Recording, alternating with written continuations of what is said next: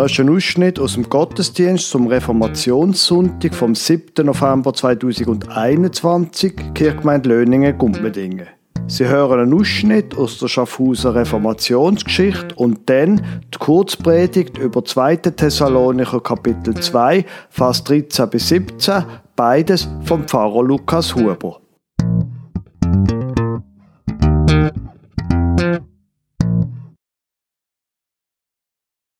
Letztes Jahr am Reformationssonntag habe ich das Ereignis erzählt von 1525, von den Verwicklungen mit den Täufern.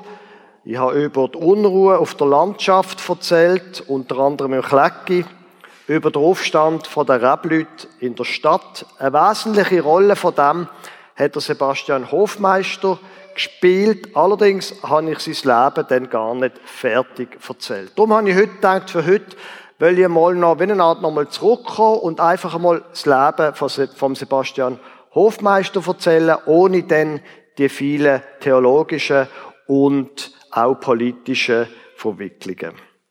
Der Sebastian Hofmeister ist in der Unterstadt in Schaffhausen geboren worden, wahrscheinlich 1494. Er wird Franziskanermönch. Die Franziskanermönche, die sogenannten Barfüßer, sind in Schaffhausen ziemlich beliebt, weil sie im Unterschied zu den Benediktinerinnen im Kloster aller Heiligen für die Leute da sind und nicht eben vor allem für sich selber. Bald wird der Hofmeister, obwohl er einfach ein einfacher Schaffhauser ist, aber offensichtlich sehr begabt, Bald wird er für die Franziskaner und für die ganze Stadt zum einem Hoffnungsträger. Wahrscheinlich nach 1507 wird er auf die Wanderschaft geschickt. Das hat ihm aber nicht sehr gut da. Er ist nicht gerade eine kräftige Postur gewesen. Er habe übel gelebt, erfroren, dass, mir, dass es mir zu großem Schaden und Krankheit jetzt dient, hat er später geschrieben. Er ist dann nach der Wanderschaftszeit nach Paris studieren. Dort ist er mehrere Jahre. Wie lang, weiß man nicht genau. Auf jeden Fall 1514 kehrt er von Paris nach Schaffhausen zurück, um dann wieder nach Paris zurückzukehren. Er hat dort sehr gut Hebräisch und Griechisch gelernt. In Paris hat es eine starke evangelische Bewegung gegeben. 1517 These von Martin Luther, die weltbekannte unterdessen These von Martin Luther, haben dort in Paris ein begeisterndes Echo gefunden. Er ist dann der Hofmeister Doktor von der Theologie geworden. Allerdings 1520 sind die Evangelischen in Paris verfolgt worden. Der Hofmeister kehrt zurück nach Schaffhausen, hat allerdings so ein bisschen das Feuer, das französische mitgenommen und Begeisterung am Argumentieren, das hat ihm dann auch ein bisschen den Ruf gegeben, er sei manchmal ein bisschen stürmisch und hitzig. Der Hofmeister wird bei den Barfüßer in Zürich Lesemeister. Der Zwingli hat dort angefangen, äh, von der Heiligen Schrift zu reden und er hat die Kirche und Staat reformieren. Der Hofmeister befreundet sich sehr mit dem Zwingli in Zürich. Das ist möglicherweise ein Grund dafür gewesen, dass die Barfüßer der Hofmeister nach Konstanz versetzt haben, an der Bischofssitz. Und man muss sich vorstellen, damals ist der Bischofssitz in Konstanz eine riesige Erzdiözese gewesen. Die ist bis Ludwigsburg, bis Stuttgart gegangen und auf der anderen Seite bis nach Bern. 17.000 Priester sind im Dienst von dieser Diözese gestanden. Der Hofmeister ist jetzt also in Konstanz, im Zentrum von der Macht, von der eigenen Diözese, und er sieht die Herrlichkeit von dem Bischofssitz und auch der Bedarf nach Reformen. Er intensiviert den Kontakt zum Zwingli, tut gleichzeitig aber der Zwingli auch ermahnen, er solle nicht so hart gegen die Mönche vorgehen, die ja doch eigenes Richtige wollen. Im Luther bietet er an, falls der je würde wirklich Schwierigkeiten bekommen in Deutschland, man würde ihn schon aufnehmen in der Eidgenossenschaft. 1522 wird der Hofmeister nach Luzern versetzt. Immer noch als Lesemeister von der Barfüßer. Allerdings predigt er jetzt nur noch die Schrift, ohne Erwähnung von der Heiligen, ohne Anrufung von der Mutter Gottes. Er wird darum in Luzern von den Leuten dort als Ketzer verklagt. Luzern fährt einen ganz strengen antireformatorischen Kurs. Man würde dort am liebsten Martin Luther festnehmen und verbrennen. Der Ketzerprozess, der dann stattfindet, wo der Hofmeister verklagt wird als Ketzer, der verläuft glimpflich. Trotzdem muss er noch im gleichen Jahr, 1522, weg aus Luzern. Er geht wieder nach Zürich, wo der, äh, wo der Zwingli ihn gern bei sich gehalten hätte. Er findet aber nein, er will weiter nach Schaffhausen. Man muss sich das vorstellen, wo er wieder nach Schaffhausen kommt. Er ist immer noch ein Mönch. Er hat eine lange Kutte mit Kapuze um den Bauch, der Strick von den Barfüßer, an den Füßen Sandalen, in der Hand ein Wanderstab. Aber innerlich hat er sich gelöst von der alten, von der alten Traditionen. Innerlich ist er reformiert gewesen. Ende Mai, Anfang Juni 1522, jetzt mit 46 Jahren, betritt also der Hofmeister wieder Schaffhauser Boden. Er findet im Barfüßerkloster eine Wohnung. Der Vater ist 1517 oder 1518 gestorben. Die Mutter hat das Haus, wo er drin aufgewachsen ist, das Haus zu den drei Bergen 1523 verkauft. Der Hofmeister predigt jetzt also wieder Schaffhausen. Er predigt das einfache Wort von Gott, ohne heilige Verehrung, ohne Mutter Gottes und so Sachen. Bald schon ist es Schaffhausen zu Spaltungen gekommen.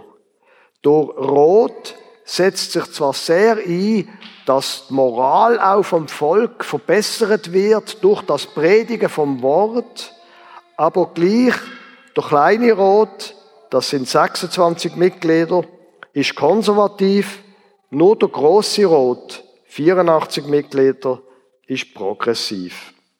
Ein halbes Jahr nach der Rückkehr nach Schaffhausen, Ende 1522, ist die Opposition in Schaffhausen schon ziemlich stark. Die Barfüßer selber mögen die Bemühungen vom Hofmeister auch nicht besonderlich. Auch die Leute, die mögen die Sittenstränge von der Reformierten nicht so wirklich. Nur, er ist eben sehr ein guter Argumentierer, Niemand kann sich inhaltlich mit ihm aufnehmen. Darum hat der Roth dann gefunden, wir brauchen ein Gegengewicht zu dem radikalen Hofmeister und haben einen Mann namens Erasmus Ritter aus Bayern ans Münster geholt, als Gegengewicht gegen den Hofmeister. Und es hat dann so einen richtigen Kanzelkrieg gegeben zwischen den beiden Theologen. Allerdings Je mehr, dass der Erasmus Ritter die Bibel gelesen hat, und er hat die Bibel vor allem gelesen, um den Hofmeister widerlegen, je mehr, dass er in der Bibel gelesen hat, desto mehr hat er gemerkt, der Hofmeister hat eigentlich recht. In Zürich wird zu dieser Zeit das sogenannte Schriftprinzip eingeführt. Das bedeutet, in allen Diskussionen, wo man führt, ist einzig die Heilige Schrift, Maßstab, Tradition, mit der muss man nicht kommen. Das ist keine Basis für das Klären von der Frage, wie man eine Gesellschaft gestaltet und die Bibel. Nur die Schrift.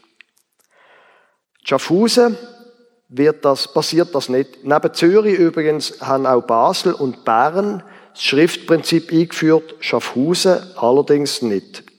Gleichzeitig ist Schaffhausen nicht einfach katholisch geblieben. Die reformiert Gesinnten werden nicht verfolgt. Der Rot von Schaffhausen sagt, Wir lassen jeden glauben, nachdem er meint, seiner Seelen Seligkeit zu schaffen. Die Bilder, die großen Bilder, wo in Zürich mit Gewalt rausgeräumt werden, die Bilder werden geschützt durch ein Mandat, aber wenn jemand gegen die Fastenzeit verstößt, dann ahndet man das nicht. Der Hofmeister predigt das Evangelium, aber er zum Beispiel ruft auch nicht auf zu einem Sturm von den Bildern. Er tut zwar Heiligenfest begehen, aber ändert sie, indem er zum Beispiel die Liedertext von dort ändert, in einem reformierten Sinn. Der Hofmeister, einfach, dass das mal noch gesagt ist, wirkt dann an mehreren Religionsgesprächen, wo die katholischen Gegenden mit den Reformierten probieren, irgendwie zu einer Einigung zu kommen. Die Verhältnisse in Schaffhausen verändern sich langsam.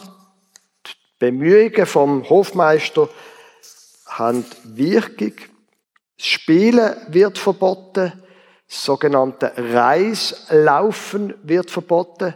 Reislaufen ist, ähm, wenn Menschen als Söldner für andere Mächte gehen, gehen, ähm, gehen Krieg führen. Das Wort Reise übrigens, ich weiß nicht, ob Sie das wissen, das Wort Reise heißt einen Kriegszug machen. Ursprünglich. Hat sich unterdessen einfach verändert. Darum ist eine Reisläuferei, wenn man Kriegsdienst für fremde Menschen Gott machen. Immer mehr Mönche und Nonnen verlassen das Kloster zu dieser Zeit und heiraten. Auch der Hofmeister heiratet. Allerdings, das finde ich eher traurig, seine, der Name von seiner Frau ist nicht überliefert. Man ist halt sehr fokussiert auf die Männer. 1524 wird Schaffhausen eine Almosenordnung aufgestellt. Das bedeutet, dass jeder fremde Bettler am Sonntag muss Brot und ein Kreuzer bekommt, also ein bisschen Geld, dass er nicht mehr soll betteln und nicht mehr soll müssen Armut bzw. Hunger leiden. Auch 1524 wird in der Innerschweiz der Sonderbund gegründet von Luzern, Uri, Schweiz, Unterwalden und Zug richtet sich unter anderem gegen die Reformation, gegen Zürich und Schaffhausen. Der Schaffhauser Rot allerdings bleibt sehr konsequent bei seiner unentschiedenen Haltung. Er ähm, haltet, er, er, schreibt in einem Brief ähm, am 30. April, wir respektieren euch katholische Stände, aber wir wollen auch von euch respektiert werden in unserer Überzeugung. Und unsere Überzeugung ist, es soll Religionsfreiheit herrschen. Menschen, die Bilder kaputt machen die werden verbannt. Das wollen wir nicht. Aber gleichzeitig sollen die Menschen können glauben, was sie wollen. Die Pfarrer in der Stadt und auch auf dem Land predigen immer mehr reformiert, aber einfach so die Reformation einführen, wie das Zürich macht oder Basel, das macht man Schaffhausen nicht. Gleichzeitig, das habe ich letztes Jahr relativ breit geschildert, rumort auf der Landschaft, im Klecki, im Reihet. Die Rebleute wollen mehr Freiheit. Das bekommen sie auch, in der Tendenz mindestens vor allem, bekommen sie auf dem Land religiöse Freiheit, können zum Beispiel die Pfarrer selber bestimmen. 1525, also einmal ein Jahr später, sind in Schaffhausen wieder Täufer aus Zürich am Wirken. Schon drei Jahre vorher hat der Martin Luther mit den Täufern gebrochen. 1523, also ein Jahr später, wieder Martin Luther, bricht auch der Zwingli in Zürich mit den Täufern. Sie haben von ihm gefordert, dass er die Kirche lösen vom Staat und sie haben gefordert, dass nur wiedergeborene Menschen sollen Mitglieder von der Kirche können sein. Die Schaffhauser kommen dann, weil in Zürich plötzlich eine Verfolgung anfängt. Die Schaffhausen tauchen jetzt Anführer von der Zürcher Täufer auf, der Konrad Grebel, später auch der Felix Manz. Ich bin gestern gerade mit den Kindern vom Sechsklassenunterricht nach Zürich gegangen, zu einem Reformationsausflug. Und wenn man dort an der Limit steht, wo nur eine mehr oder weniger kleine Glunken ist, sehr breit, aber nicht sehr tief, und dann die Plakette sieht, da ist unter anderem der Felix Manz ersüfft worden, dann ist das schon verrückt. Wenn man dort steht, mit einem Blick aufs Großmünster und sich vorstellt, in dem Flüssli da hat man Leute ersüfft. Ganz grauenhaft. Auf jeden Fall, noch vor dem Tod, logischerweise, kommen die nach Schaffhausen, der Grebel und der Manz. In, auf der Landschaft, speziell in Hallau, sind auch Täufer unterwegs. Wilhelm Räubli und Johann Brötli. Die suchen Kontakt zum Hofmeister. Sie haben Hoffnung, dass sie ihn können für sich gewinnen können, wenn das schon in Zürich nicht passiert ist. Und tatsächlich, er teilt einige von den Anliegen der Täufer, aber in der Sache von der Kindertaufe entscheidet, er sich dann am Schluss nicht für die Anliegen der Täufer. 1525 in einem Prozess tut der Hofmeister dann zu Protokoll geben, er sei zwar unter dem Druck von der Täufer gestanden, hat sich aber nicht überzeugen von ihren falschen Lehren, wie er sagt. Wahrscheinlich hat er mit ihnen oder hat er überhaupt Gespräche mit ihnen geführt, weil er enttäuscht war vom Rot in Schaffhausen in seinen reformatorischen Bemühungen, dass er so wenig Unterstützung bekommt. Er ist einfach am Schluss nicht durchgekommen. Und gleichzeitig, die Gespräche mit den Täufern haben ihn wiederum verdächtig gemacht beim Rot Schaffhausen. Am 9. Februar 1525 hat der Rot eine Verordnung herausgegeben, dass man weiterhin die Messe lesen, also nicht reformierten Gottesdienst feiern. Man soll weiterhin das Regine Salve singen, man soll weiterhin beichten und vor Ostern müssen wir fasten. Für den Hofmeister ist das natürlich ein großer Rückschritt gewesen. Und dann kommt der Aufstand von der Rebleute, Schaffhausen, habe ich auch letztes Jahr geschildert, wie das passiert ist. Fast war das zu einer Art Bürgerkrieg gegeben, mit Hunderten von Leuten, die mit Waffen aufeinander losgegangen wären. Und das wo gerade noch können verhindert werden, dass es in der Stadt Schaffhausen zu einem Massaker kommt, das ist jetzt für die Regierung zu viel gewesen. Der kleine Rot hat dem Sebastian Hofmeister das Predigen verboten und sie haben sich etwas ziemlich Fieses überlegt. Sie haben gesagt, er müsse innerhalb von zwei Tagen eine Beurteilung von der Universität von Basel bekommen, ob seine Lehre denn auch überhaupt richtig sind.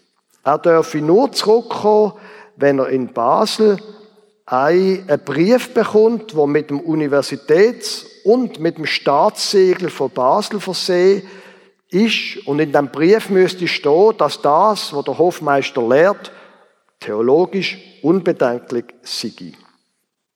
Und das müsse er innerhalb von zwei Tagen bringen, müsst dann aber drei Meilen außerhalb der Stadt bleiben und auf eine Reaktion vom Rot auf den Brief warten. Das heißt, faktisch hat er einen einzigen Tag gehabt, zum von Schaffhausen die 100 Kilometer nach Basel zu reiten. Er hätte natürlich können reiten, ist aber nicht ein wahnsinnig sportlicher, nicht ein körperlich sehr robuster Pfarrer gewesen. Allerdings Gut, Basel hat er sich gesagt, da könnte man vielleicht etwas machen. Schließlich ist Basel ja unterdessen reformiert. Also, seit zwei Jahren gilt die Norm, dass man nichts anderes dürfe verkünden als die bloße, lautere Wahrheit der Heiligen Schrift.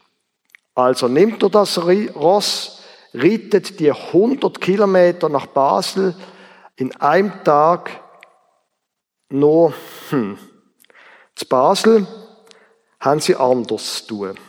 Es hat dort zu dieser Zeit gerade haben große religiöse Unruhe geherrscht. Der Rat in Basel hat den Brief gelesen vom Hofmeister, hat aber beschlossen, nicht ihm zu helfen, sondern der Schaffhauser einen Brief zu schreiben, sie sollen ihre, ihre Probleme gefälligst selber lösen. Und ihn, der Hofmeister, der Unruhestifter, hat man weggeschickt und er hat einen heiligen Eid schwören, dass er in Zukunft nie mehr nach Basel kommt. Mit anderen Worten, man hat ihn verbannt. Der Hofmeister ist jetzt also wieder richtig klecki, geritten am zweiten Tag, allerdings nur bis Waldshut. Von dort aus hat er den Herren von Schaffhausen das Ross zurückgeschickt, verbunden mit einem Brief, wo er drinnen geschrieben hat, er hat leider nichts erreicht in Basel, was denn jetzt der Roth mit ihm wolle machen. Er ist ja schließlich immer noch angestellter Pfarrer quasi. Nur von Schaffhausen bekommt er keine Antwort. Einfach nichts. Wo er es dann nicht mehr aushaltet, dort in Waldshut, wandert er in Richtung Klecki. In Beringen haltet er an.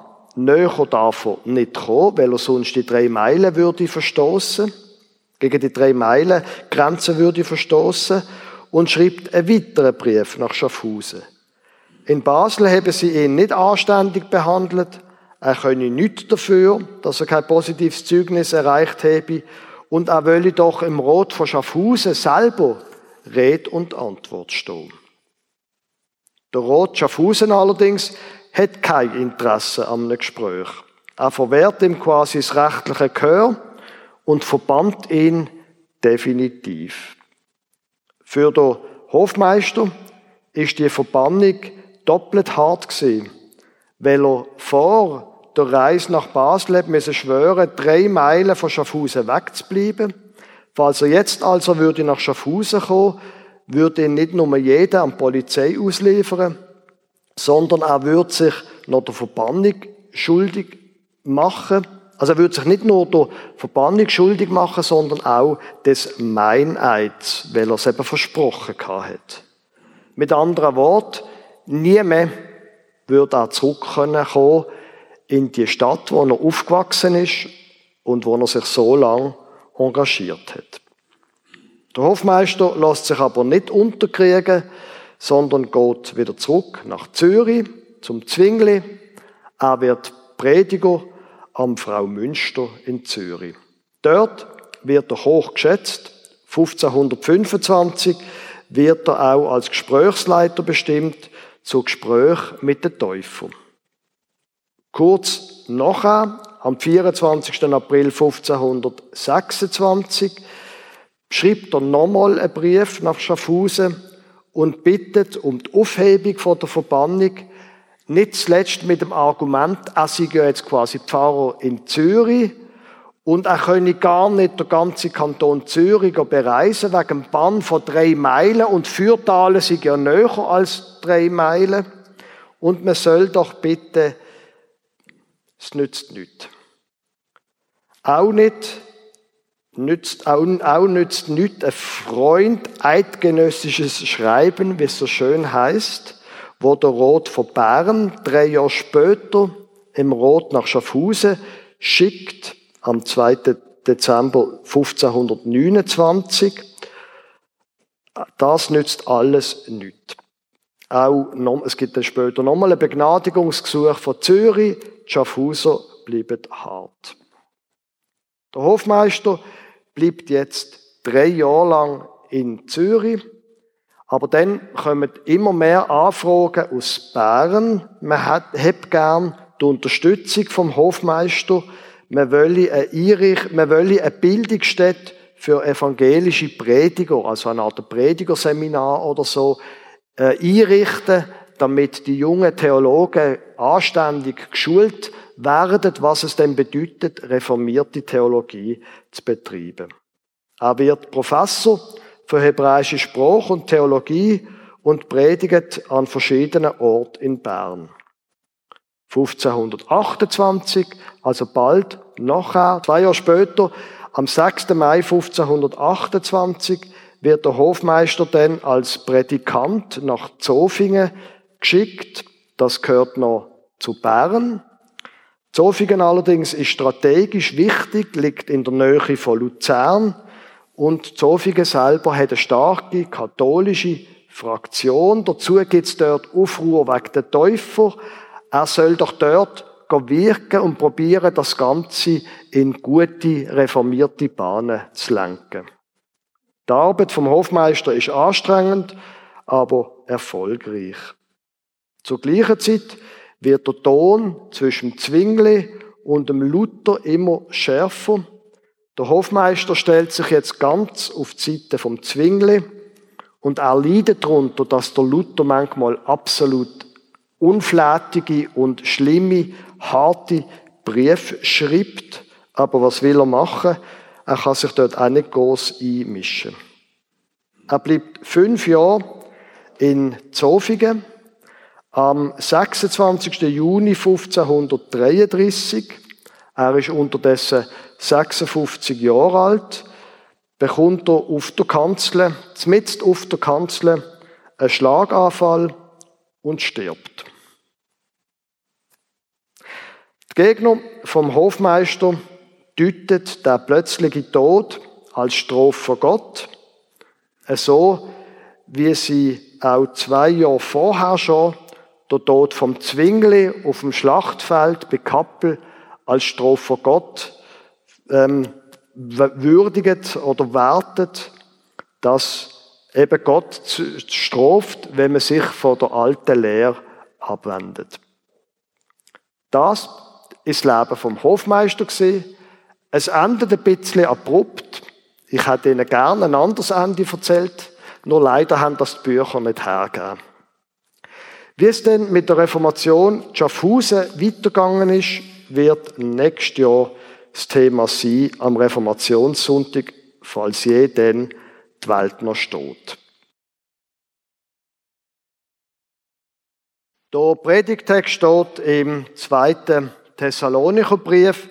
Es ist Vers 13 bis 17, aber vielleicht zuerst noch ein Wort zum Umfeld von dem Text. Der erste Thessalonicher Brief ist der erste Brief von der Bibel, der erste Brief von Paulus, wo überliefert worden ist. Dort schreibt er an eine von seinen ersten Gemeinden und er sagt ihnen, bereitet euch vor, Jesus kommt bald. Er kommt bald und er hat euch auserwählt. Jetzt sind wir ein paar Jahrzehnte später. Jesus ist nicht zurückgekommen. Der Paulus schreibt den Thessalonicher am Ende von seinem Leben wieder einen Brief und sagt ihnen, bleibt dran. Es werden noch ein paar schlimme Zeiten kommen, aber dann kommt ganz sicher Jesus zurück. Und im zweiten Kapitel schreibt er dann Folgendes. 2. Thessalonicher 2, 13 bis 17. Wir können aber gar nicht anders, als Gott immer wieder für euch zu danken. Ihr seid vom Herrn geliebt, Brüder und Schwestern. Denn Gott hat euch dazu auserwählt, als Erste gerettet zu werden. Durch seinen Geist, der euch zu Heiligen macht und durch den Glauben an die Wahrheit. Durch unsere Verkündigung der guten Nachricht hat er euch dazu berufen. So sollt ihr Anteil bekommen an der Herrlichkeit unseres Herrn Jesus Christus. Bleibt also standhaft, Brüder und Schwestern. Haltet euch an die Überlieferungen, die ihr von uns bekommen habt, sei es mündlich oder durch einen Brief. Ja, es liebt uns unser Herr Jesus Christus und Gott, unser Vater. In seiner Gnade schenkte er uns, schenkt er uns immerwährende Ermutigung und sichere Hoffnung. Er mache euch im Herzen Mut und gebe euch Kraft zum Guten in Wort und Tat. Liebe meint, ihr seid der Paulus, ihr seid die Erste gesehen, die vom Evangelium gehört haben. Und ihr sind immer noch dabei. So gut. Jetzt, wir als Kirchgemeinde Löningen, Gumpmedingen, wir sind ganz sicher nicht die Ersten gewesen. Und die Hoffnung, dass Jesus Christus bald wiederkommt und alles gut wird, nach 2000 Jahren, ich weiß auch nicht, ob man das noch realistischerweise haben kann. Aber gleich glaube ich, das, was der Paulus da sagt, das gilt auch für uns. Ihr seid immer noch dabei. So gut. Jesus hat euch gerettet, denn Gott hat euch dazu erwählt, als Erste gerettet zu werden. Die Rettung von unserer Sünde, die Rettung von unserem Leben, das ist etwas Merkwürdiges mit der. Auf der einen Seite ist sie schon passiert. Wir sind gerechtfertigt vor Gott. Auf der anderen Seite ist noch nicht alles gut in unserem Leben. Wir machen immer noch Fehler. Wir leiden immer noch. Wir werden älter und schwächer. Und dort drinnen sind wir. Zwischen dem, dass wir gerettet worden sind und dem, dass Jesus wiederkommt oder unser Leben ein Ende hat auf dieser Erde und wir dann endgültig bei Gott sind. Bleibt also standhaft, Brüder und Schwestern. Hm. Das, glaube ich, gilt auch für uns. Bliebet dran. Haltet euch an die Überlieferungen, die ihr von uns bekommen habt, sei es mündlich oder durch einen Brief. Bliebet dran. Ich weiß, es ist schwierig. Es kommen Pandemien. Hoffentlich gehen sie wieder einmal. Es passieren irgendwelche persönliche Katastrophen, aber bliebet dran an der Bibel, an der Hoffnung aufs Reich von Gott, an dem, dass wir auch noch nach 2000 Jahren einfach von dem Jesus von Nazareth reden. Dass wir auf den Jesus, der, der gekreuzigt worden ist und verstanden ist, dass wir einfach an den glauben. Etwas anderes haben wir nicht. Seid also standhaft, liebe Brüder und liebe Schwestern.